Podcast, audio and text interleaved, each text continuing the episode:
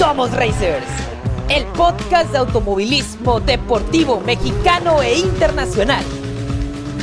Luces encendidas. Bandera verde. ¡Vámonos!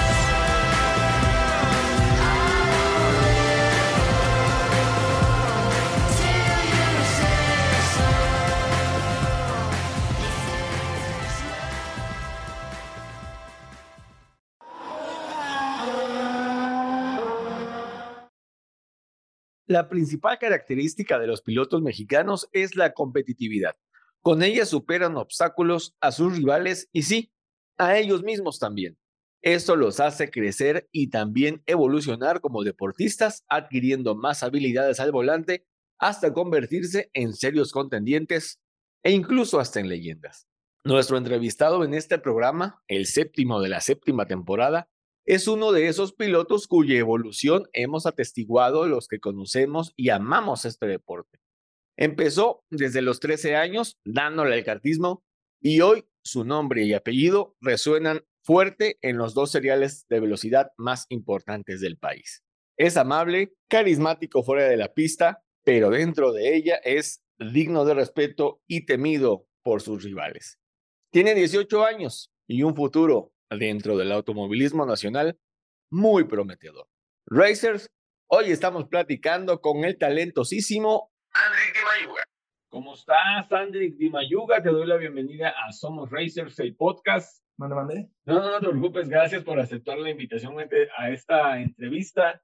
Es un verdadero placer tener al piloto del auto 67 en el programa 67.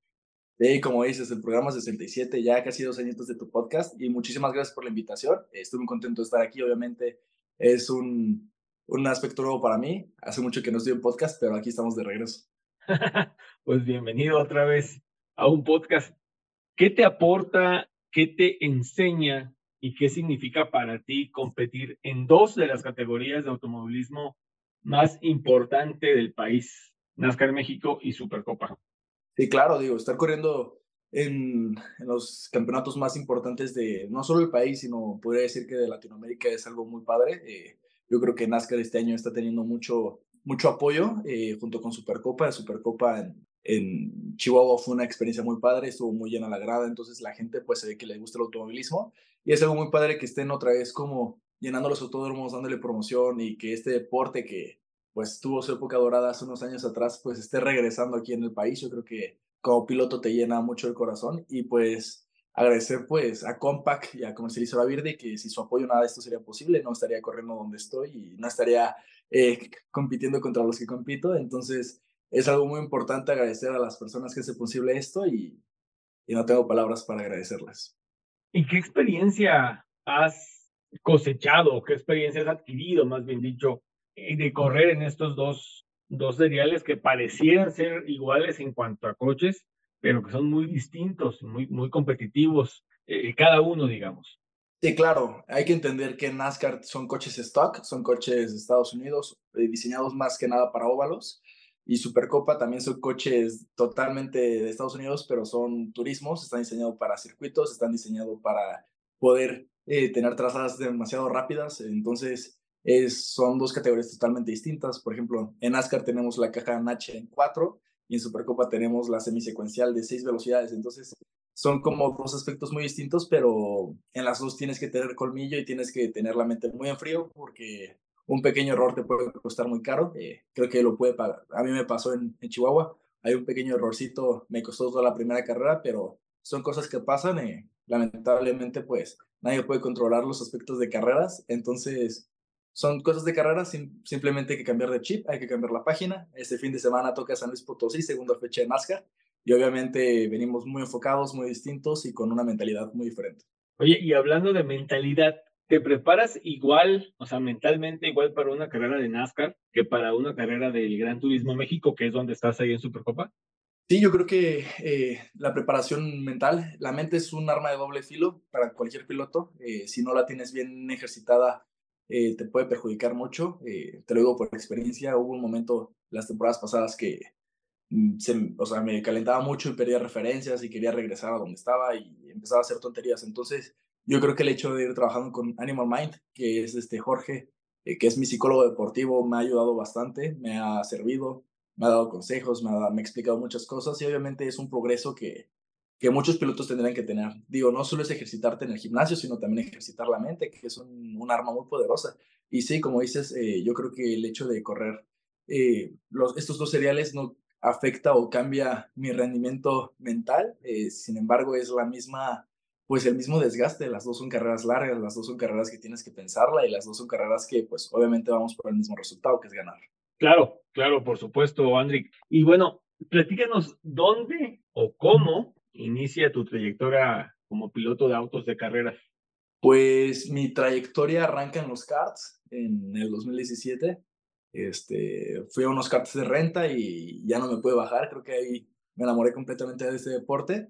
obviamente me fui, fui investigando, fui aprendiendo cosas nuevas, fui metiéndome y pues en una de esas tuve la oportunidad de subirme una truck y ya de ahí en 2000, de 2019 para acá ya no me han podido bajar. Entonces pues yo estoy muy feliz. Eh, creo que he tenido grandes momentos, grandes actuaciones, pero obviamente vamos empezando apenas, este, cinco añitos se escucha mucho, pero es muy poco dentro del automovilismo, entonces hay que seguir trabajando y excavándole por ahí. O sea, tenías 13 años cuando comenzaste en los karts. Sí, sí, 13 años y me subí por primera vez a la truck con 14. Ok, y bueno, ah, bueno, obviamente las trucks te preparó para lo que lo que hoy estás, en, donde hoy estás, ¿no? Me imagino que subiste, eh, ¿ahorita ya estás en NASCAR México o sigues en NASCAR Challenge? No, sigo en NASCAR Challenge, digo, no hay mucha diferencia, entonces, este, como corremos juntos, es una buena forma de, de pues, sacar colmillo, porque corres con pilotos de muchos años, Rogelio, eh, Rogelio, López, Jorge Getters, Rubén García Jr., Abraham Calderón, este, entonces sí es, un paso muy importante. Digo, creo que ahí en, en los GTM estoy agarrando mucho colmillo porque también corro, contra Michelle Jordain, contra Mario Domínguez y hay muchos contra Copetín. Entonces hay muchos, muchos prospectos, muchos pilotos que, pues, quieras o no, te dan como cierto colmillo, cierta experiencia. Ok. ¿Y en GTM, bueno, en Supercopa llevas que tres años o algo así? Sí, eh, bueno, sí, eh, me subí en la última fecha de 2019 y ya de ahí pues me la llevé. Entonces llevo tres añitos en los GTM. Ok, pero ahorita ya estás en, eh, ahorita ya estás en Pro 1 porque el año pasado estás en Pro 2, ¿no?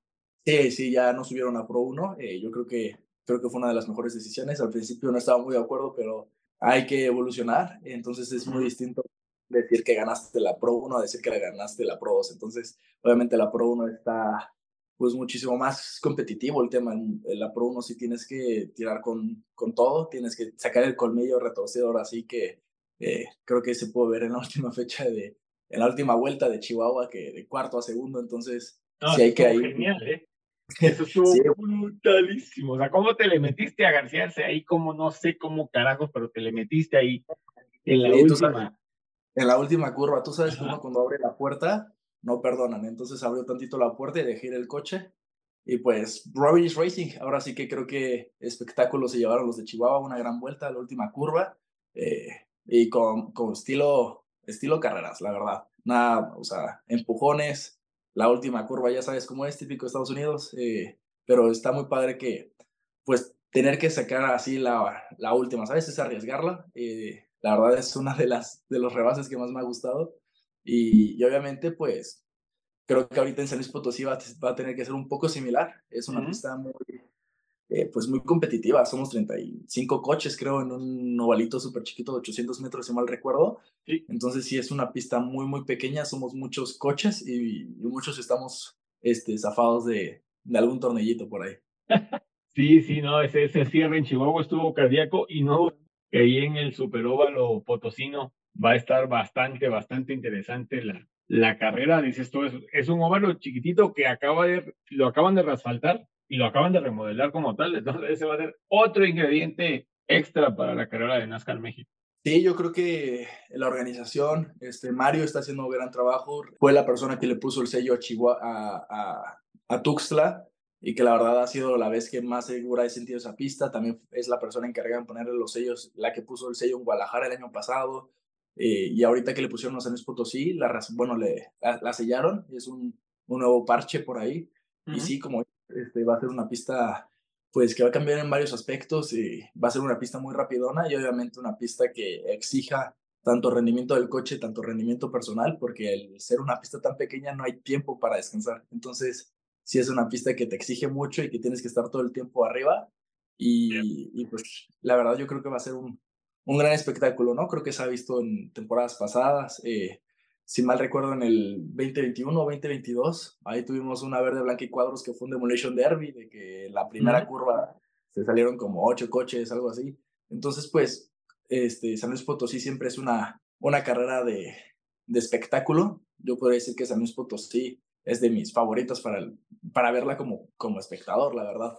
Como piloto hay veces que la sufres, pero, pero es padre. Eh, yo creo que el hecho de poder correr con tantos pilotos, eh, muchos ya muy experimentados en una pista muy rápida, bueno, sí, es muy rápida, es, si mal recuerdo son 28 segundos, algo así. Entonces sí tienes que exprimirte al máximo y obviamente no perder referencias. Sí, el récord de vuelta es de 21 segundos, entonces va a estar, sí, lo, lo bajan este año. Sí, yo creo que fácil a los 20 altos, 20 medios. Por ahí. Si no que pegan, sí, no, si no ya pegándole a los 19 altos. Tal vez ahí metan a alguien una flying lap loca. Más o menos. Oye, Enrique, pero bueno, cuéntanos tantito eh, de lo que haces cotidianamente, es decir, cuando no tienes que estar en el taller y, o cuando no estás participando en una carrera, ah, ¿te dedicas a algo fuera de la pista? Sí, claro, este, las carreras sí son mi vida, pero también soy estudiante de universidad. Estoy estudiando administración y dirección de empresas. Entonces, sí, es una, por ejemplo, el viernes de Chihuahua tuve que faltar a la uni, este viernes también tuve que faltar por los entrenamientos, entonces sí es como saber cómo, pues, equilibrar mi vida personal y profesional. No es nada fácil, pero pues si ya lo he hecho desde secundaria, yo creo que en la universidad también se puede. Sí, claro, claro, qué padre que también te das ese, ese tiempo para ti, para prepararte, obviamente, porque pues bueno, el automovilismo en México, muy pocos eh, viven de eso, ¿no? Entonces, pues hay que buscarle por otro lado. Así es. Oye, a ver, platícanos tantito. Esa vez que estuvimos en León el año pasado, este, justamente el día de tu cumpleaños, si no me equivoco.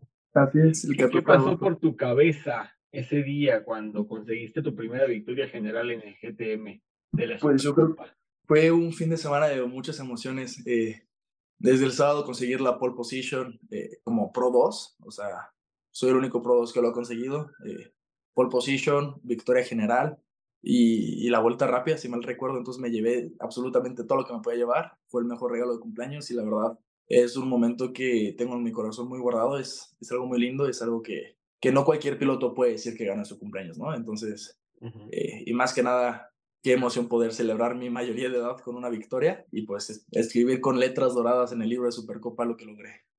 Sí, eso, eso está padre y, y también es una recompensa, ¿no? A todo el esfuerzo que hace tu equipo, que comanda tu papá y, y, y toda esa labor que han, estuvieron haciendo durante mucho tiempo para, para llevársela de cuadros ese día, ¿no?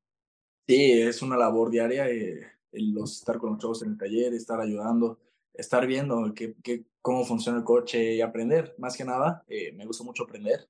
Entonces, eh, pues sí, es una labor, nadie llega como equipo nuevo y gana, pero creo que el simple hecho de haber hecho un equipo el año pasado y ya tener podios en NASCAR, victorias en Supercopa y que este año seamos súper competitivos en los dos seriales es un buen, un buen indicio, la verdad. venimos muy fuerte este año, yo creo que es Esperemos que sea de los años más fuertes que tenga en mi carrera, eh, sino que todavía falta, yo sé que todavía falta para estar en el pick, pero hay que trabajar, hay que trabajarlo y no hay que darnos por satisfechos. Estamos contentos, sí, pero no satisfechos.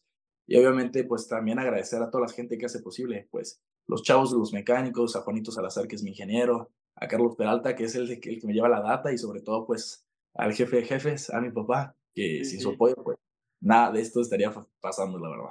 Sí, le mandamos un abrazo al ingeniero de Mayuga, que, que es un máster de esto de los coches y, y del automovilismo en México. ¿Cuál es la receta? Y hablando del equipo, ¿cuál es la receta para, para mantenerse tú y tu equipo en dos seriales tan exigentes y en este deporte que no es nada barato? Pues la verdad la receta es los patrocinadores y yo creo que, que todos tenemos el hambre de victoria, entonces yo creo que es algo que nos, que nos junta, es algo, es un ambiente muy sano, la verdad, es un ambiente que, que me gusta llegar al fin de semana, que sé que me la voy a pasar bien. No como he tenido malas experiencias en otros equipos, que pues que el ambiente está como medio tenso, medio feo. Obviamente aquí pues todo está súper alegre, todos nos llevamos súper bien, pero obviamente cuando es hora de trabajar pues todos hacemos nuestra respectiva labor y, y, yo creo que ha sido algo que nos ha ido funcionando y nos ha ido ayudando y la verdad pues estoy muy, muy contento y satisfecho, eh, pero yo sé que todavía podemos conseguir más. Lamentablemente se nos escapó la primera victoria del año en Monterrey, pero, pero yo sé que vienen muchísimas más. Apenas vamos arrancando las temporadas y son carreras, no carreritas. Entonces tenemos todavía muchas carreras para remontar. Muchísimas, muchísimas. Y digo, ambos, ambos seriales van comenzando. Supercopa va para su tercera fecha. Iba a ser originalmente en León, pero la pasaron a Guadalajara, que también es un, un trabuquito ahí, el Autódromo de Guadalajara. Y luego viene ahorita la, este fin de semana, acuérdense, Racers, que tenemos NASCAR México en San Luis Potosí, en un renovadísimo Super Bowl Potosino, y ahí vamos a, a poder ver a Andy Di Mayuga pelear por, por la victoria. Digo, suena fácil, pero es un, es un reto lo que representa correr para él, en este caso, óvalos y luego circuito, ¿no? O sea, esa es la parte de la mentalidad que tienes que estar como que cambiando el chip cada que vas a, a NASCAR o cuando vas a Supercopa. Sí, claro, más que nada, pues saber que, a ver, en, en San Luis Potosí un segundo te puede mandar del primer lugar al vigésimo tercero o al o mandarte casi al final de la cola. Nos peleamos por milésimas, décimas de San Luis Potosí, entonces es una pista que los coches somos muy competitivos, que estamos 15 coches en el mismo segundo o, o fácil muchísimo más, que estamos ahí en que nos separan milésimas de segundo, entonces eh, pues ya no es pelear por, ah, como en circuitos de que, ah, es media décima, no, aquí media décima es un mundo en San Luis Potosí, media décima es tal vez la diferencia entre arrancar en la pod o arrancar casi en los últimos. Entonces sí es algo que es de ir de trabajar y obviamente pues suena muy fácil subirte e intentar ganar, pero una vez que estás arriba, que tienes la presión, que tienes que administrar el coche, los frenos, que tienes que saber cómo cuidar el coche, no meterte en golpes, porque San Luis es muy propenso a tener choques, entonces que librarte de los golpes, este, obviamente cuidar las llantas, cuidar el rendimiento del coche, entonces sí, es como varios factores Que, que me empatan. Y obviamente todos en San Luis llegamos al final de la carrera sin frenos. Hay un momento en la, en la carrera que tienes que, desde que sales de la curva, ya sea la 2 o la 4, tienes que empezar a bombear el freno para la frenada. Entonces, es algo muy padre, es una, una pista de, de mucha exigencia, pero yo creo que es una gran pista para espectáculo y la verdad no, no, no quiero que se la pierdan, es una gran carrera, recuerden que la vamos a estar ahí, la van a retransmitir en, en Fox Sports y creo que la transmite en vivo en NASCAR, eh, si mal recuerdo, algo así. Pero... la, retransmite marca claro. Ah, la retransmite marca claro, sí, claro. Este, pero, pero es una carrera muy buena. y si tienen la oportunidad de ir, obviamente vayan. Eh, les aseguro que es un ambiente súper familiar, no se van a arrepentir y, y 10 de 10, la verdad. Sí, sí, indiscutiblemente, indiscutiblemente, Enrique, lo que dices. Fíjate que varios personajes y, y conocedores del deporte de motor aquí en el país hacen y, han hecho muy buenos comentarios sobre tu talento al volante y consideran que ya es tiempo de que te foguees en el extranjero. ¿Eso está incluido en tus planes o, prefieres seguir corriendo aquí en México? Ya tuve algunas intervenciones en, en, los Estados Unidos, en el extranjero. Finales del 2020, inicios del 2021, tuve una carrera en New Smyrna, en Late Models, y tuve un test en NASCAR Arca, en Daytona, entonces creo que es algo muy padre poder correr en Estados Unidos, es algo muy padre, pero al mismo tiempo es algo muy, muy caro. Entonces, o sea, yo creo que la temporada aquí es para, no sé si la mitad de temporada ya o un, un tercio de su temporada. Es sumamente caro. Este, o sea, una carrera con un buen equipo en NASCAR Arca te puede costar hasta 47 mil dólares, algo así. Sí, o sea, por carrera. Más si chocas o tienes algún incidente, pues la cartera. Obviamente, pero si es un deporte sumamente caro. Si en México es caro, en Estados Unidos es el doble. Pero la ventaja de Estados Unidos, si quieres ver así, es que hay bonos, hay premios. Entonces, eso muchas veces te ayuda a, pues, pagar eh, los gastos necesarios. Si mal recuerdo, el último registro que se tiene del ganador de Daytona 500 en NASCAR Cup, millón y cacho o algo así de, de un bono extra, o sea, solo por ganarla. Entonces, pues en Estados Unidos sí se puede vivir el automovilismo, pero obviamente para que pilotos latinos o extranjeros puedan llegar a correr en Estados Unidos se necesita mucho apoyo. mucho apoyo y, y obviamente pues confiar en el talento, ¿no? Sí, claro, tú lo, tú lo tienes, o sea, tú tienes mucho talento, te hemos visto en la pista, en vivo, y tienes un, un enormísimo talento para manejar. Yo en lo particular estoy muy sorprendido, o me gustan mucho, más bien dicho, los, los GTM de Supercopa, que son unas bestias, para mí siempre, así las catalogo yo como unas bestias, o sea, en cuanto a, a velocidad, en cuanto a, en cuanto a potencia, y no cualquiera puede controlar esos coches. Y tú estás en la lista de esos hombres que manejan, que pilotan esas bestias, ¿no? Que, que para mí son, para mí, para mí, para mí, Alonso Pérez, son los mejores coches de carreras que tiene el país. Sí, como dices mi, mi, mi amigo Alonso, son los coches más tecnológicos del país, la verdad sino que hasta de Latinoamérica. La verdad es un mundo muy distinto los GTM. Y como dices, tienen mucho torque, tienen muchas libras, muchas libras de torque, entonces es muy fácil hacer bull spin, es muy fácil si quieres acelerar muchísimo antes, pues el coche no te va a obedecer. Es un punto muy concreto y muy difícil acertarle cómo controlar el GTM, pero una vez que más o menos encuentras cómo funciona, cómo reacciona y haces esa relación, es muy, muy fácil pues progresar y, creo que se ha visto, ¿no? De que eh, hemos tenido esos cambios, de que llegamos a Monterrey siendo un poco rápidos y terminamos siendo de los más rápidos tanto eso, en, eh, tanto eso en Monterrey y en Chihuahua, estas dos fechas creo que hemos sido de los punteros junto con Copetín. Entonces es algo padre, es algo padre que pues a mi, a mi corta edad ya me puedan catalogar como, de cierta forma ya me dicen como que soy casco oro, pero que estoy en casco plata. Entonces es padre que ya me cataloguen como piloto fuerte, o sea, como un contrincante fuerte. Y creo que todo se basa más que nada pues a la personalidad que tengo y cómo soy. Eh, me he ganado el respeto de, de todos los pilotos, ¿no? Yo creo que es algo muy importante tener una convivencia sana, tanto dentro como fuera, aunque a veces dentro no se puede tanto. Hay unos rozones, hay unos gritones, hay unos, unos corajes, pero al fin del día nunca le vas a decir el mal a, un, a, algún contrincante. La verdad, yo creo que todos llegamos con un chip y una mentalidad de todos querer ganar y obviamente hay veces que las cosas se salen de las manos. Eh, creo que se pudo ver en la primera carrera de Chihuahua con dos coches ahí involucrados en última curva. Entonces, es algo que los pilotos son muy buenos, obviamente, son pilotos con los que me llevo muy bien, pero todos siempre vamos a tener contactos, siempre va a haber contacto de carrera, siempre va a haber rozones, enojones, este, discusiones, pero creo que nunca ha habido como un piloto que mande a alguien al muro de mala maña. O sea, yo creo que si te van, es un contacto de carrera eh, o un toquecito, tal vez tú te bajaste, es ver las cámaras, ver cómo se ve desde ciertos puntos, porque luego las retransmisiones hacen ver como, hacen ver algunos como los malos del cuento y tal vez es todo lo contrario. Entonces es una perspectiva muy distinta, pero sí, así es. Eh, entonces es muy padre pues poder decir que ya este, soy pues piloto puntero, es algo muy padre la verdad. No, y ha sido una evolución también, o sea, de, en, en cuanto al, al trabajo y, lo que dices.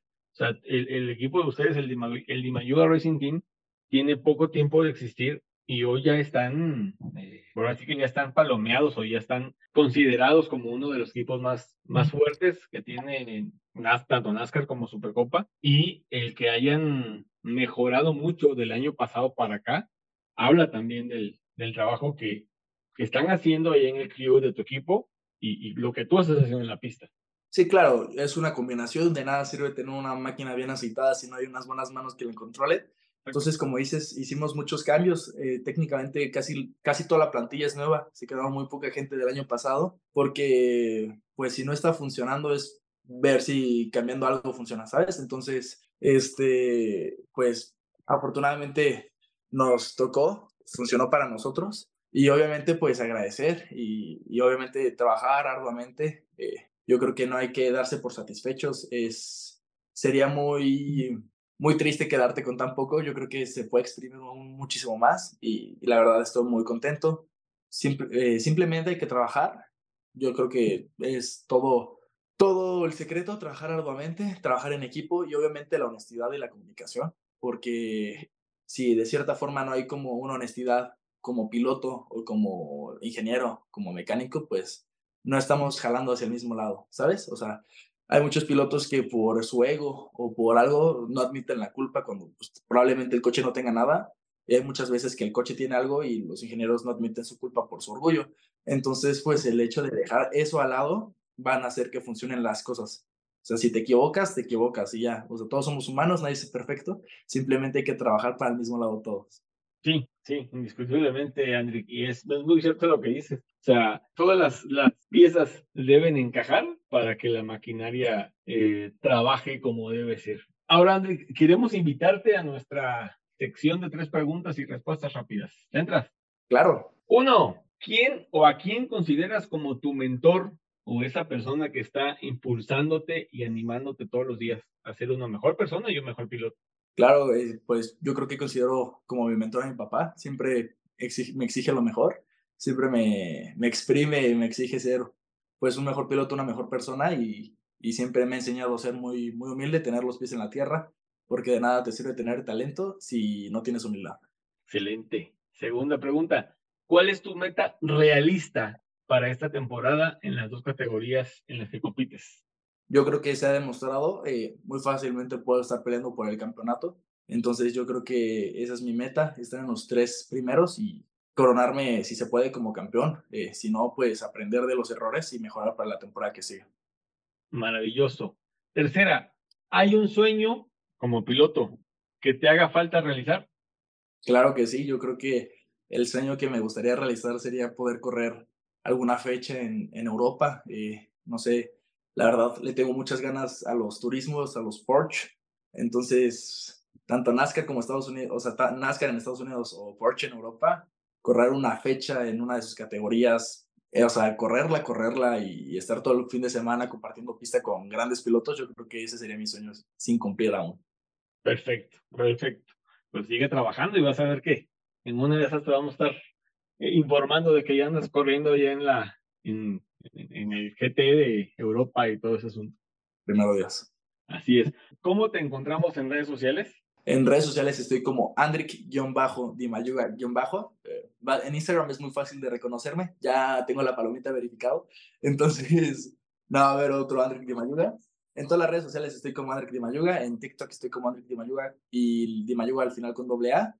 Y pues, esos son mis redes sociales. Y obviamente recuerden seguir al Dimayuga Racing Team, que ahí subimos varias cosillas de vez en cuando este, muy interesantes y muy padres con las que te puedes ganar boletos o hasta conocerme. Entonces, no se lo pierdan por ahí. Ahí está Racer Andrick Dimayuga en Instagram y Andrick Dimayuga en TikTok, como dice el mismo Andrick. Pues no creo que haya otro Andrick Dimayuga en redes sociales. ¿No? Justo, y hombre. Al Dimayuga Racing Team en Instagram, que tienen varias, varias este, dinámicas para que puedan ustedes ir a las carreras y conocer, a tener una convivencia con Andrick ahí en, en pista o en otro lado, ¿va? Andrés, pues muchas gracias. Muchas gracias por tu tiempo, muchas gracias por, por regalarnos estas, estas palabras, esta plática aquí, en, aquí para Somos Racers. Mil gracias, mil gracias en verdad.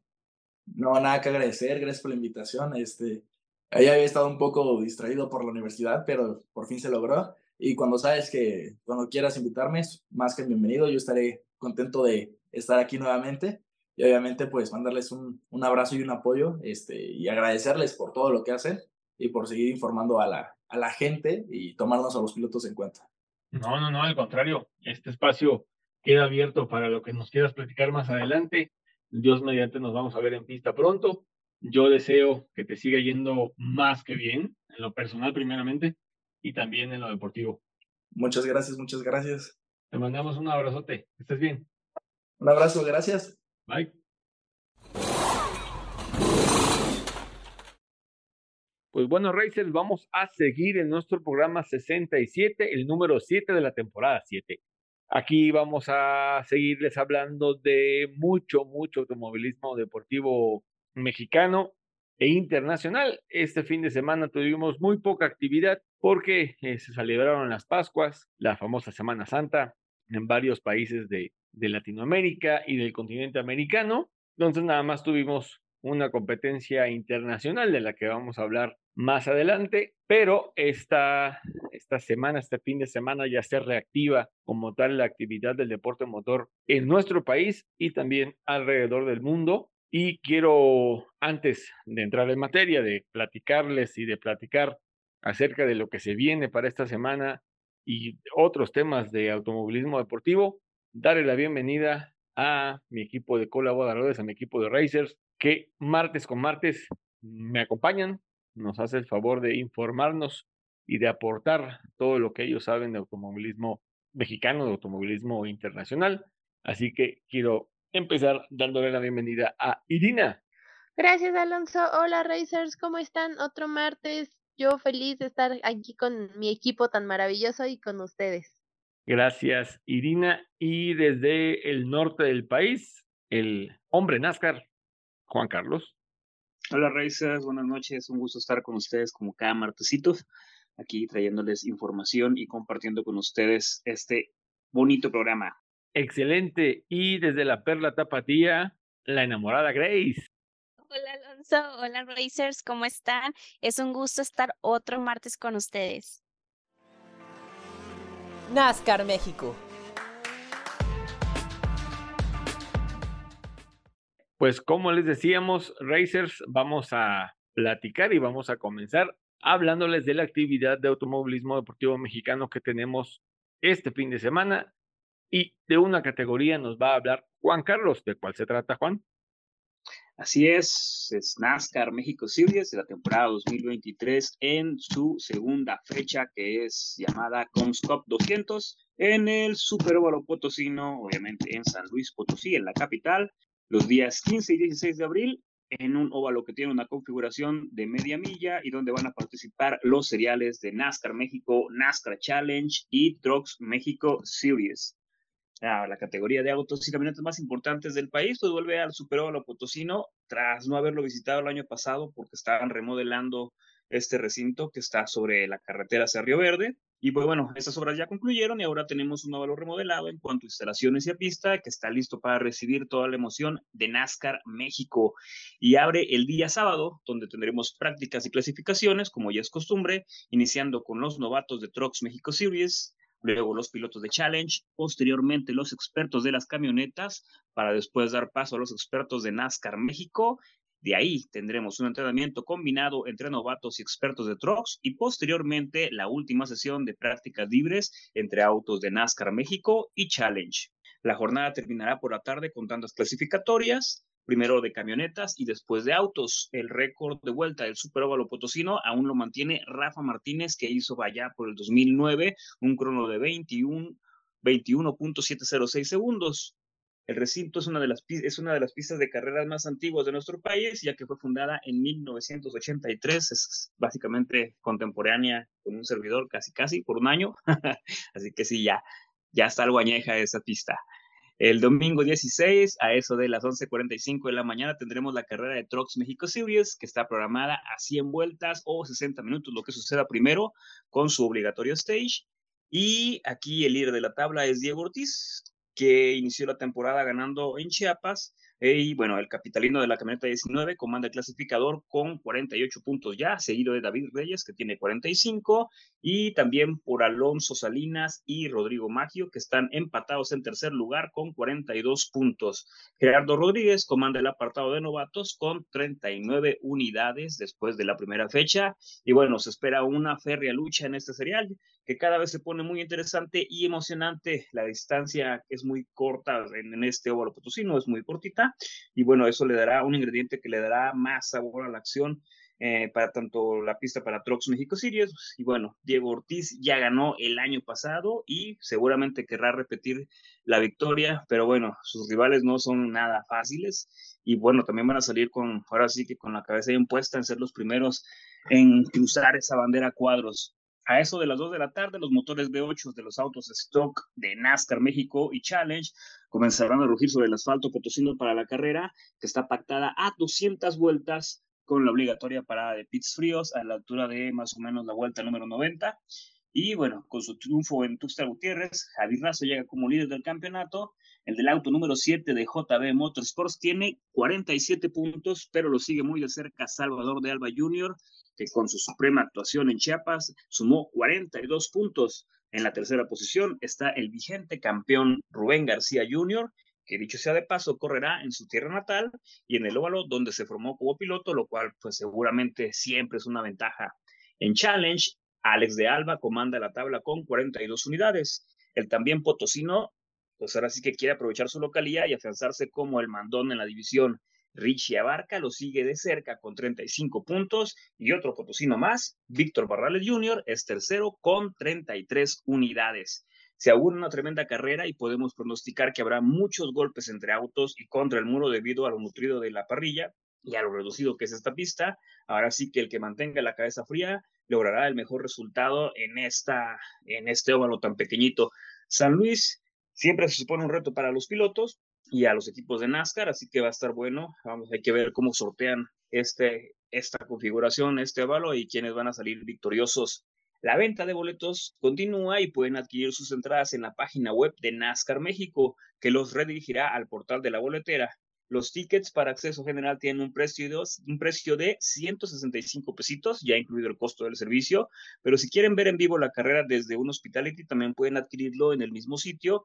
El costo para niños de 3 a 12 años es de 1.659 pesos y para adultos de 3.318, pues para que estén pues más cómodos, más nice en ese, en ese recinto. Para los que no puedan ir al Super Bowl Potosino, pueden ver las carreras de camionetas y autos en diferido a través del canal de Marca Claro en YouTube o las páginas de Facebook de NASCAR México o Escudería Telmex el domingo, una hora después de que se terminó el evento. Pero si quieren estar enterados de los resultados de todas las sesiones, desde las prácticas hasta la carrera, pueden estar al pendiente de nuestras cuentas de Twitter, Instagram y Facebook, donde les estaremos compartiendo información en lo que ocurra en la Comscop 200 de NASCAR y pues NASCAR Truck México Series en San Luis Potosí. Así que bueno, estaremos aquí al pendiente informándolos. Así que Racers, estén al pendiente con nosotros.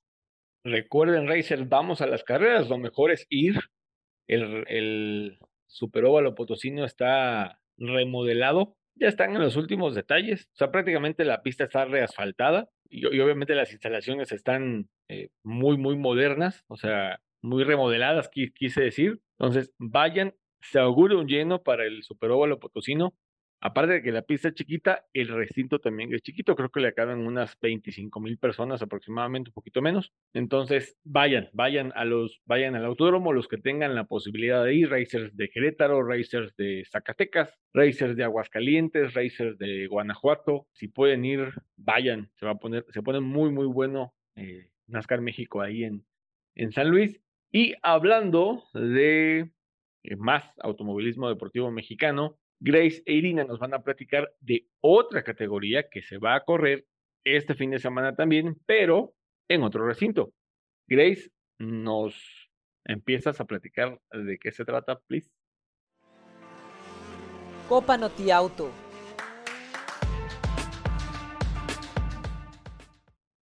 Claro que sí, Alonso.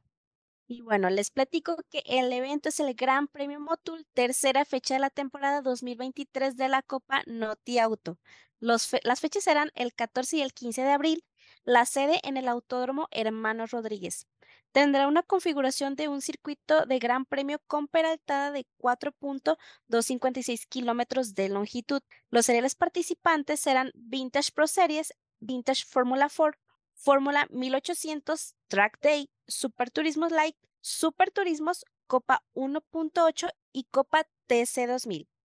La actividad comenzará desde el viernes 14 con prácticas, clasificaciones y carreras de los seriales Vintage Pro Series, Vintage Fórmula 4, Fórmula 1800 y Track Day, que, que, desde muy temprano tendrán actividades en pista. También habrá una competencia de Time Attack que ya es más que tradición en el hermano Rodríguez.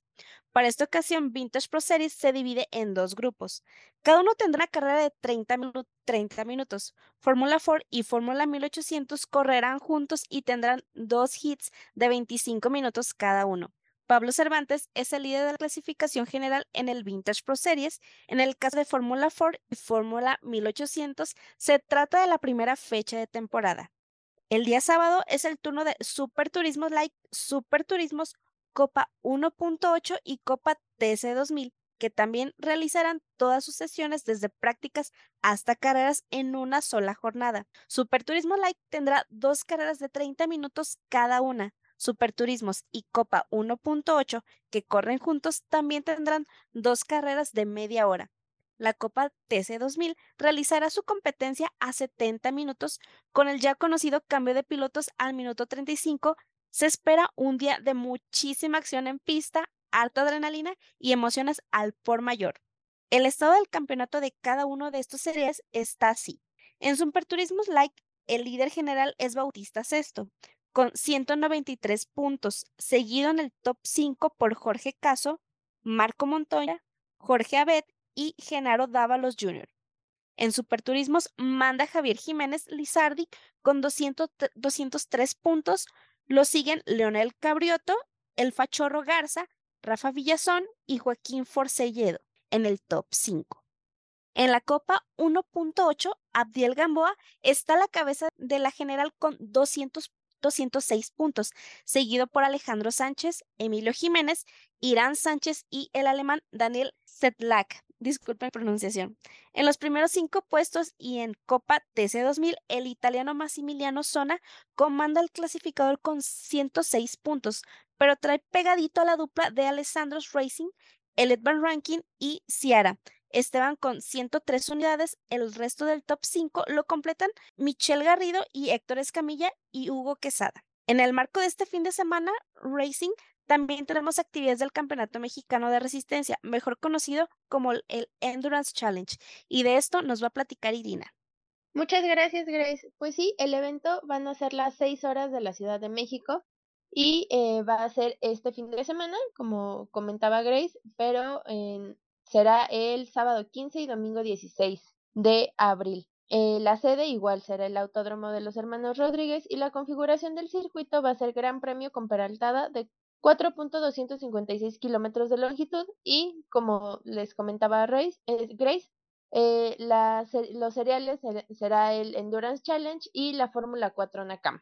La primera fecha del Endurance Challenge y de la Fórmula 4 NACAM se realizará este fin de semana en la Catedral del Automovilismo Deportivo Mexicano. El sábado, las divisiones Turbo, E1, E2, E3, E4, E5 y Copa 1.8 del Endurance tendrán solo prácticas libres. Los monoplazas del F4 tendrán dos tandas de entrenamientos, una sesión de calificación y su primera carrera pactada a 30 minutos. Para el domingo 16, la pista abrirá con la segunda carrera de Fórmula 4, también de media hora. Luego tendremos la quali de todas las divisiones del Endurance Challenge y posteriormente nos vamos a la tercera carrera de F4, antesala del platillo fuerte de la jornada, las seis horas de la Ciudad de México, que están programadas para iniciar a eso de la una de la tarde. Con esto arrancará otra prometedora temporada de esta competencia de resistencia, que ya está más que establecida en nuestro país. Tendremos nuevos pilotos, así como nuevos equipos, sin faltar quienes ya llevan un rato corriendo en este certamen, que este año volverá a constar de seis fechas, tres de ellas en el Hermanos Rodríguez, dos en Querétaro y uno en Puebla. El evento estelar, ya se lo saben, las 24 horas de México, el cual planea realizarse a mediados de diciembre. Desde 2021, la organización Copa Noti Auto arropa a la Fórmula 4 NACAM, el único serial mexicano de monoplazas que cuenta con el aval de la, de la FIA. Antes de la pandemia, F4 era un campeonato independiente, pero por lo mismo se tuvieron que reducir las fechas y por ende los ingresos. La familia Abed, impulsora de la categoría en el país, decidió aliarse con Oti Auto y hoy Fórmula 4 es un serial fuerte y catapulta talentosos pilotos mexicanos y latinos a competencias internacionales. Según tenemos entendido, este año la temporada constará de ocho fechas, entre ellas la del Gran Premio de la Ciudad de México de Fórmula 1, en la que correrá como categoría soporte.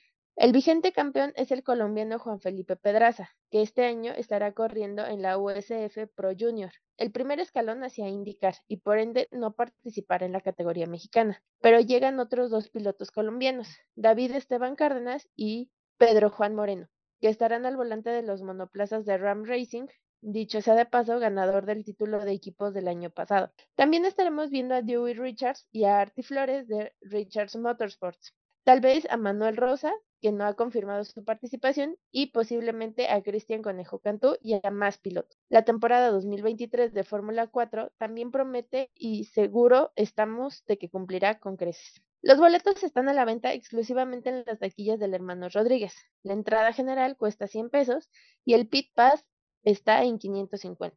Nuestra recomendación, ya saben, vayan al autódromo, vivan las carreras en el lugar de los hechos, la experiencia es fenomenal e indescriptible, de verdad, no se van a arrepentir si, si van. Si de plano no pueden ir, pueden ver la transmisión en vivo que Copa Noti Auto tiene en su canal de YouTube, Noti Auto Racing.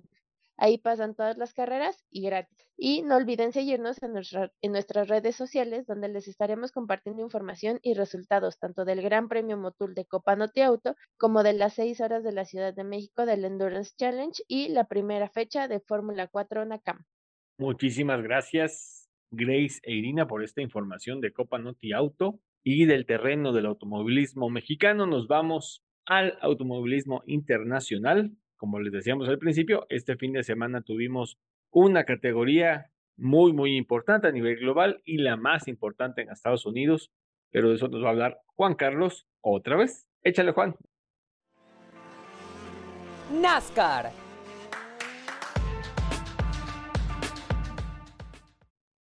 Así es, Racers, pues fue la octava, la octava carrera de la temporada de NASCAR Cup Series y bueno, pues fue en Bristol, en Bristol en una carrera que es la Deer Race, que es en tierra. Esta, esta configuración, que es, que es la única que hay en, el campeonato, es una sola carrera. Y pues bueno, es una carrera complicada. Christopher Bell fue el ganador de una carrera que sabíamos que iba a ser muy accidentada, como lo son esas carreras en tierras. 14 banderas amarillas fueron las que aparecieron en el óvalo de Bristol, cubierto con tierra, para esta emocionante y divertida carrera 71 vueltas fueron las que se corrieron bajo este formato de banderas amarillas, lo cual pues es una cantidad importante de las 250 que se completaron en este evento que duró 2 horas, 40 minutos y 40 segundos. Bell obtiene así su quinta carrera, su quinta victoria en la Cup Series y la primera de esa temporada, y pues bueno, lo ha hecho en una, en una carrera que fue muy complicada, ya que el manejo sobre tierra es muy difícil. De acuerdo a los pilotos que se quejan, bueno, o que comparten su experiencia, pues bueno, se, todas las curvas atacan de manera diferente.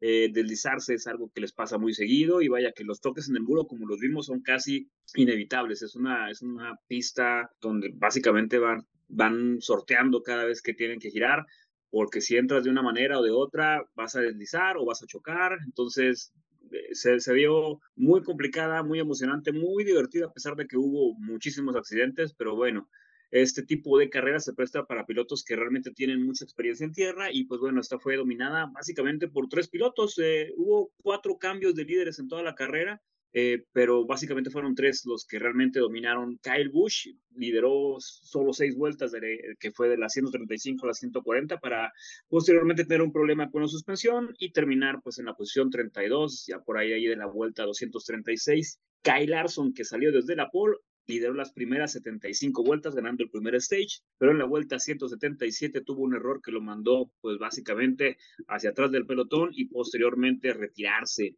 Tyler Reddick tuvo un carrerón y lideró dos veces la carrera por un total de 69 vueltas y pelear hasta el final por la victoria con Christopher Bell, quien básicamente ganó y lideró y mantuvo la ventaja de las últimas 100 vueltas para poder obtener esta victoria. Christopher Bell quedó en primer lugar, seguido de Tyler Reddick, como ya lo dijimos, Austin Dillon en tercero, Ricky Stenhouse Jr. en cuarto, Chase Briscoe en quinto, Justin Hiley en sexto, Martin Truex Jr. en el séptimo, Todd Gilliland en el octavo, Kevin Harvick en noveno y cerrando el top ten, Ty Gibbs, este, vaya, este novato que ahora sí es el novato del año. Y pues bueno, Daniel Suárez vuelve a quedar fuera del top 20 una vez más al finalizar 25 en una carrera de nuevo.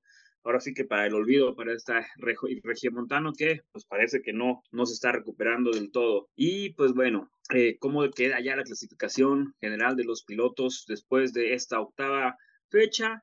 Christopher Bell en primer lugar, eh, seguido de Ross Chastain. Kevin Harvick está en tercero. Kyle Larson está en cuarto. Quinto, Tyler Reddick. Sexto, Kyle Busch. En el séptimo, Martin Truex Jr. En el octavo, Joey Logano. En el noveno, Brad Keselowski. Y Ryan Blaney cierra el top ten a lo que va de esta temporada. La próxima carrera será el día 16 de abril en Martinsville, en el Martinsville Speedway. Así que, pues bueno, también como cada semana estaremos eh, informando de los resultados de NASCAR Cup Series con ustedes, eh, Racers. Así que, pues síganos, síganos como cada, como cada martes. ¿Qué carrera esa de NASCAR? El domingo.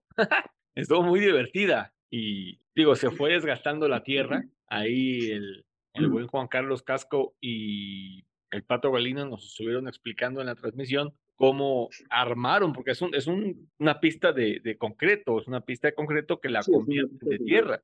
Aparte, la, la, actividad empieza con las camionetas que van básicamente, van desacomodando la tierra, por así decirlo, van dejando algunos surcos, algunas partes se ponen muy húmedas, los cuales lo hacen muy resbaladizas, entonces no es una, no es una carrera, ya cuando llegan a, con los autos, de, con los stock, con los, con los buenos, sí hay, pues ahora sí que no queda exactamente igual, algunas zonas tienen más agarre que otras y eso sí, sí complicó. Pues bueno, más que complicar en esta parte es, es está, está configurada para eso, para que sea más divertida. El hecho de que sea más difícil de manejar le da más emoción. Bueno, fueron 14 banderas amarillas y sí que hubo emociones desde la primera vuelta, pero sí, es interesante, es interesante eh, este formato. No me gusta en lo general, pero, pero es interesante.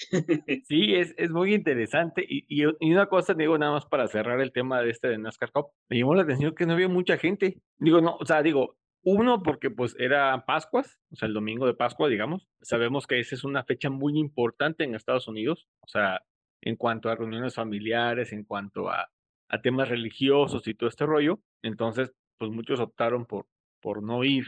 Pero sí me llamó la atención que no estaba yendo el recinto. Entonces, por ahí escuché que, que están planeando o cambiar la fecha o cambiar o quitar la Disc Race, o sea, que ya no sea sobre tierra, sino sea sobre concreto, ahí mismo, en el mismo, en el mismo recinto, en la misma pista, pero probablemente sea cambiarla de fecha para no empatarla, digamos, con el un domingo de Pascua con Pascuas, para que la gente vaya, porque así se vea vacío el último gran coliseo que sigue por ahí.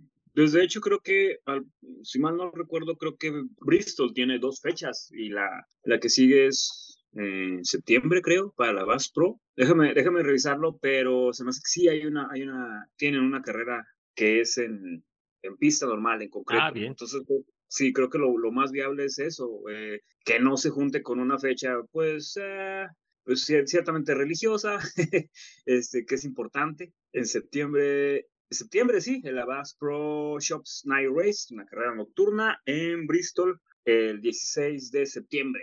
Ah. Entonces sí hay una carrera aparte eh, en la configuración normal, por así decirlo, y este, más que nada es eso, cambiar, deberían de considerar. Como que poner la, poner la carrera de concreto en abril o en Semana Santa, digamos, y poner la carrera Dirt en septiembre. Creo que podría ser ahí el, el cambio, pero bueno, ya, eso es tema de la organización. Fórmula 1. Entonces, Sí, vamos a continuar, perdón, eh, Juan Carlos, vamos a continuar con nuestro programa y vamos a entrar ya a unos temitas muy cortitos de Fórmula 1. No tenemos actividad de, gra- de- de gran premio esta, ni esta semana ni la que siga, hasta el último fin de semana de abril, pero han surgido algunas novedades que vamos, se las queremos compartir y que están llamando mucho, mucho la atención.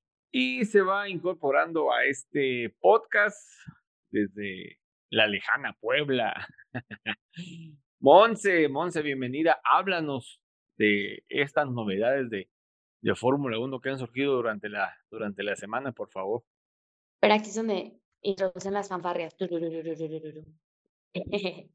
Buenas, buenas, buenas las tengan y luego le den play al podcast. Oigan, no, pues qué les cuento. Imola parece ser la primera carrera con el nuevo formato de clasificación en la F1. Y es que Pirelli confirmó que el circuito italiano será el primer escenario en el que se probará el nuevo formato experimental de clasificación. ¿Y de qué estamos hablando? Pues es de que se requiere que ocupen neumáticos duros en la Q1, neumáticos medios en la Q2 y blandos para la Q3. Esto con la intención de ahorrar dos juegos durante todo el fin de semana. Para la temporada 2023, la Fórmula 1 y Pirelli han decidido introducir varios cambios en el reglamento deportivo con el objetivo de optimizar al máximo el transporte de materiales y el número de juegos de neumáticos utilizados durante cada fin de semana de carrera. Estos cambios incluyen un nuevo formato de clasificación que se va a probar en dos rondas de este campeonato para comprobar que esto es viable y pues esto es eh, previo a la introducción a tiempo completo en los próximos años. En un fin de semana tradicional, eh, normalmente se utilizan, bueno, a cada piloto se le asignan 13 juegos de neumáticos y estos incluyen dos juegos de, de gomas duras, tres de gomas medias y ocho de gomas blandas.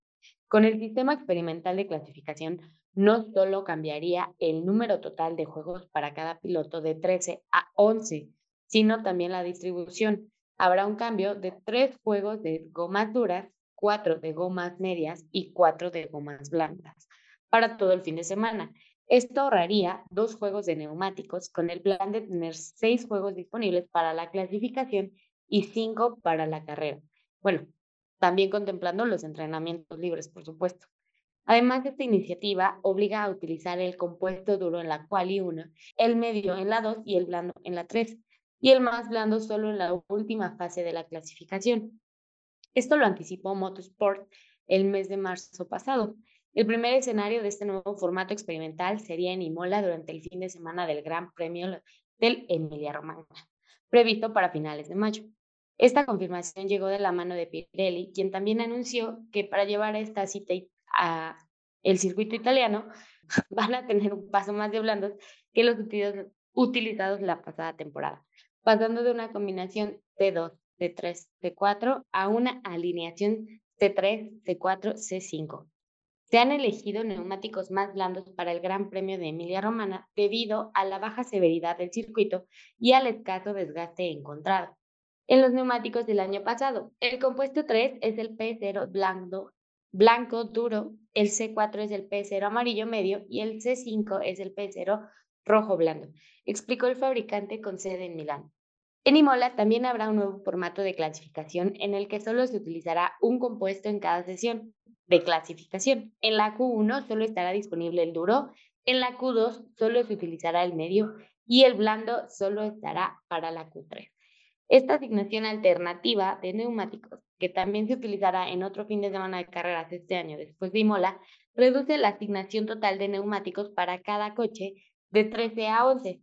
Esto dijo en una entrevista el representante de Pirelli. También harán su debut en el Gran Premio de Emilia Romana los nuevos neumáticos Full Wet.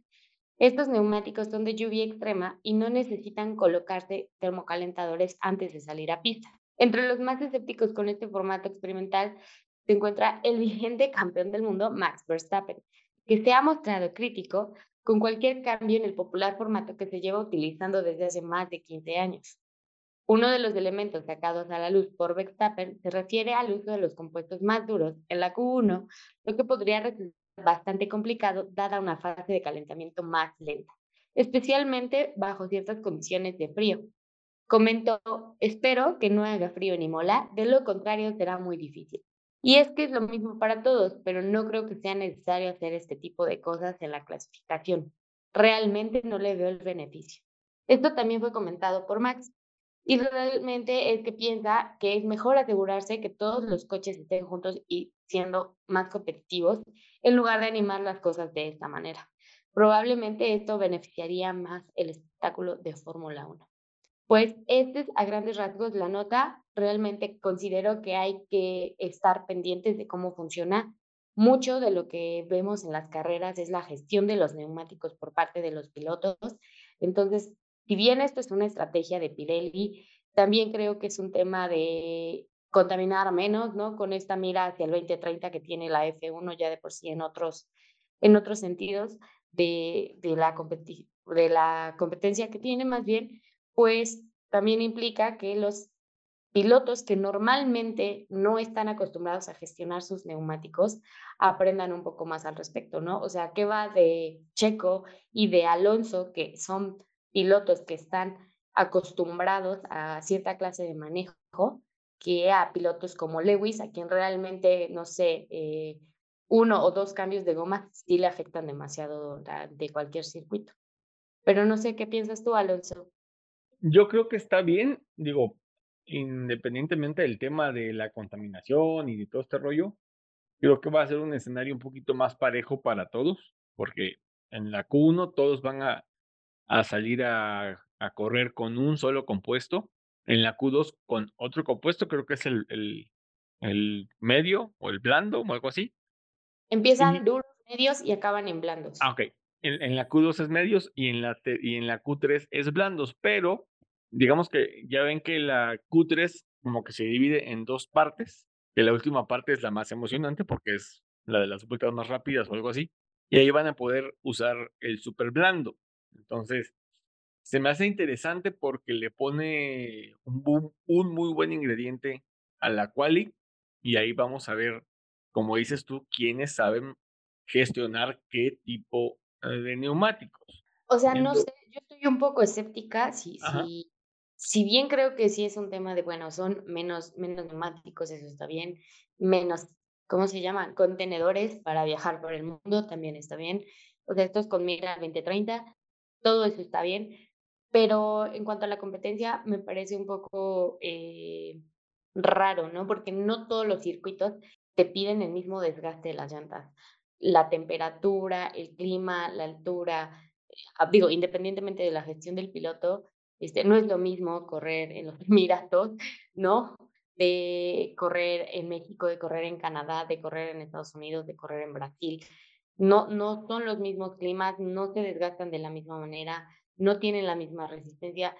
Entonces, esto y también no sé exactamente cómo es que van a empatar esto de los neumáticos por Q1, Q2, Q3 a, por ejemplo, las, las calificaciones de Spring. No, es que, es que aquí vamos a, lo que sigue. Eh, este formato que van a implementar o que va a implementar Pirelli es experimental, con miras a ponerlo, obviamente, más adelante en todos los grandes premios. Creo que Imola, si no me equivoco, tiene carrera sprint. No te les digo si es así o no. Ah, no. No, esta no. Esta es formato de fin de semana normal. Es del 19 al 21 de mayo y según eh, algún pronóstico o algo por el estilo, para esas fechas llueve por, ese, por esta región italiana entonces, eh, puede que se haga. Si no llueve, se va a hacer. Si llueve, van a probar las nuevas full wet y hasta ahí. Pero como les di, como les decimos, es un tema experimental que eh, se va a probar solamente este año. Si no me equivoco, creo que en tres o cuatro carreras más. Porque, como bien dices, cada circuito o cada pista tiene un, un desgaste distinto. Un desgaste distinto, efectivamente. Es, eh, algunas son muy abrasivas, otras no lo son tanto. En cada carrera, en cada circuito, siempre hace pruebas, todo el año. O sea, Pirelli se la pasa haciendo pruebas de verdad todo el año. y en México, creo que en México van a hacer una de esas, porque pues, saben que México es el Autódromo Hermanos Rodríguez, es el, la pista de Fórmula 1 que más metros sobre el nivel del mar tiene. Y obviamente eso también afecta al tema de las llantas. Entonces creo que Pirelli va a hacer esa misma quali que va a ser en Imola, la va a hacer en, en, Hermanos Rodríguez, porque también tiene que ver mucho, mucho la altura, ¿no? Es la que, que es la que afecta el motor y, algunas partes del coche, obviamente las llantas también. Ya veremos a ver cómo les va y se los contamos en nuestro siguiente episodio. En efecto. Digo, ya en el episodio que toque hablar del Gran Premio de la Emilia Romagna, Ahí les vamos a platicar cómo estuvo el rollo este de la, de la quali.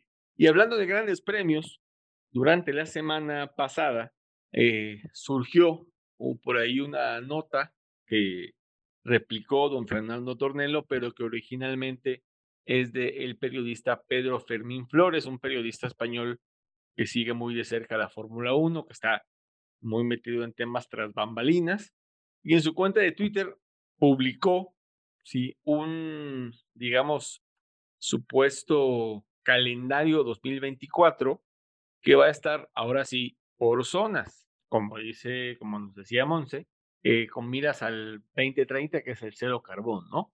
Eh, según dice eh, Pedro Fermín Flores, la Fórmula 1 va a tener grandes premios por zonas, iniciando con la pretemporada en Bahrein, que eso es casi, casi inamovible y obviamente es por temas de, de dinero.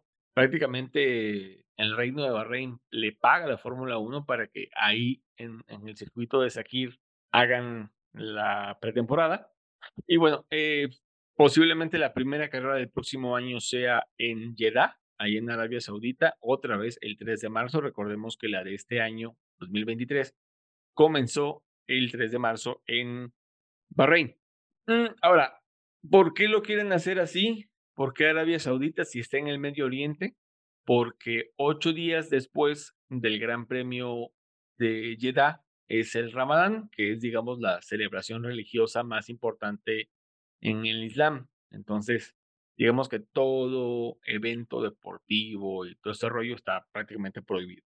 Bueno, ahora nos vamos a la parte asiática o a la zona asiática, empezando con el Gran Premio de Australia, luego con el Gran Premio de China, en caso de que ahora sí regrese el Gran Premio de China, tendríamos el Gran Premio de Japón y luego el Gran Premio de Singapur.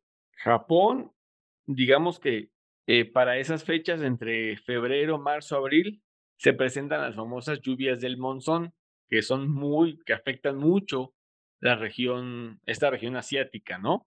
Sufre mucho Japón de ese tipo de condiciones meteorológicas y eso lo pondría en riesgo. Y el Gran Premio de Singapur, que normalmente se celebra en septiembre, lo tendríamos abril o mayo, pero el promotor de la carrera se opone a ese cambio porque le conviene más que sea en septiembre. No va a dejar de ser nocturna, pero también digamos que lo afectaría tanto el tema meteorológica, meteorológico, perdón, como el tema de promociones y patrocinadores y todo este rollo. ¿Ok? Por ahí se habló, por ahí se habló de que eh, regresaría, no, no regresaría, sino que al fin se haría el Gran Premio de Vietnam.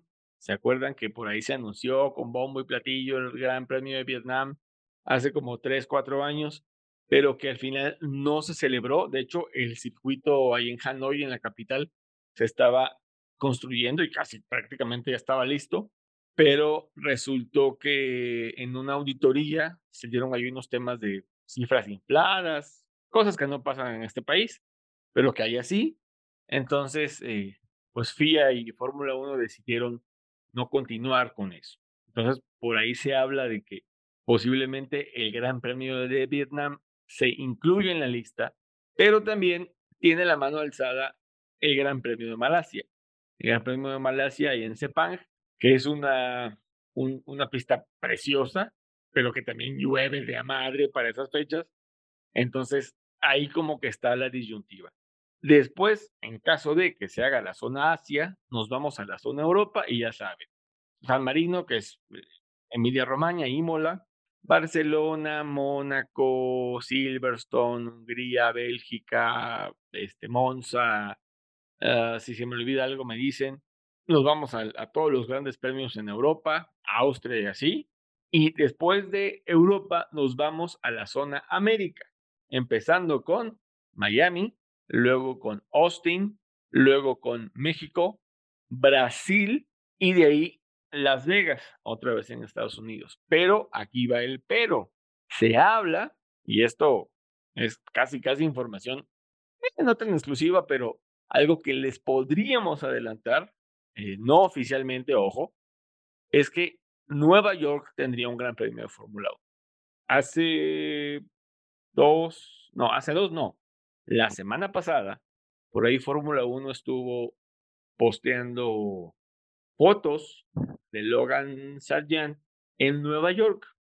Por ahí hay un sneak peek de lo que podría ser que este mismo año se cierre un contrato con la ciudad de Nueva York o con el gobierno de Nueva York para que se, no se construya, sino que se adapte un circuito callejero para que se corra en Nueva York. Recordemos que Fórmula E ya corrió en Nueva York en un circuito totalmente callejero, pero por ahí se habla de que Fórmula 1 podría llevar a cabo un Gran Premio en Nueva York, aunque, insisto, no es nada seguro ni es nada oficial. Entonces, por ahí esa podría ser, eh, e, ese podría ser el Gran Premio 24 o 25, según eh, nos comenta Pedro Fermín Flores, de que Stefano Domenicali se sentó con los equipos en Melbourne y les dijo, así es el peor.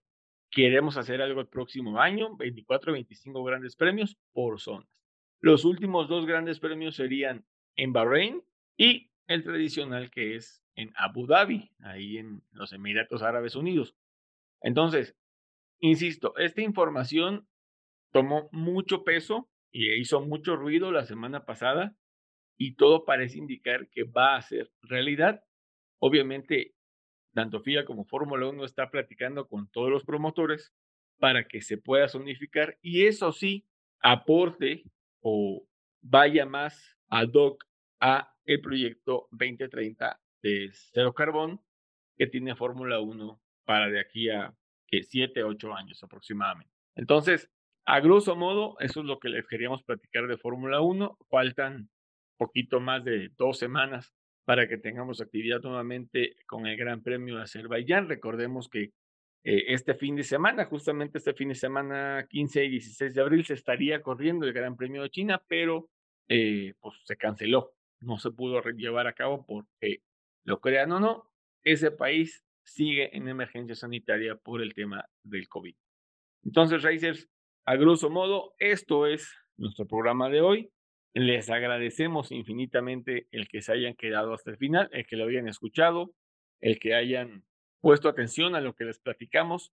Eh, desafortunadamente, Irina se tuvo que ir por atender un tema de salud y Juan Carlos también eh, nos tuvo que dejar por un, un, tema personal que tuvo que atender, pero se quedaron por aquí Monse y Grace. Chicas, vámonos, Monse. Racers, les mando un abrazo, por favor llévense paraguas, por todo el país va a estar lloviendo, espero que no se mojen y espero que nos escuchen como cada martes que subimos un nuevo episodio. Descárguenlo, denle me gusta, denle descargar por si no traen datos, lo escuchan ahí en sus descargas en el Spotify y nos escuchamos en el siguiente episodio. Mil gracias, mil gracias, Monse. Grace, también muchísimas gracias a ti. Vámonos. Racers, muchísimas gracias por habernos escuchado el día de hoy y pues nos estamos oyendo la siguiente semana. Si Dios lo permite, nos estamos oyendo, sí, la próxima semana con resultados de NASCAR México, resultados de Copa Auto y el Endurance Challenge y todo el automovilismo que se va a llevar a cabo este fin de semana. Antes, antes de que se me pase, este fin de semana tenemos WRC también, el 14, el 15 y el 16 en Croacia y tenemos realismo mexicano con el Rally Rack 1000 que se lleva a cabo en San Luis Potosí. También de eso les vamos a estar informando en nuestro próximo episodio. Les invitamos a seguirnos en nuestras redes sociales. Ya saben, en Facebook, en Twitter, en TikTok y en Instagram estamos como Somos Racers. Y les podemos adelantar que para el mes de mayo, si Dios lo permite, ya estaremos estrenando página web y les vamos a compartir eso en su momento. Gracias una vez más a todos. Eja. Pensé que el OnlyFans, pero bueno. No, no, no. OnlyFans, todo bien, todo bien. Todavía no. ahí vamos, ahí vamos construyendo, ahí vamos poniéndonos este, presentables para el OnlyFans. Racer, muchas gracias. Gracias, chicos. Nos escuchamos el siguiente martes. Abrazo de P1 para todos ustedes.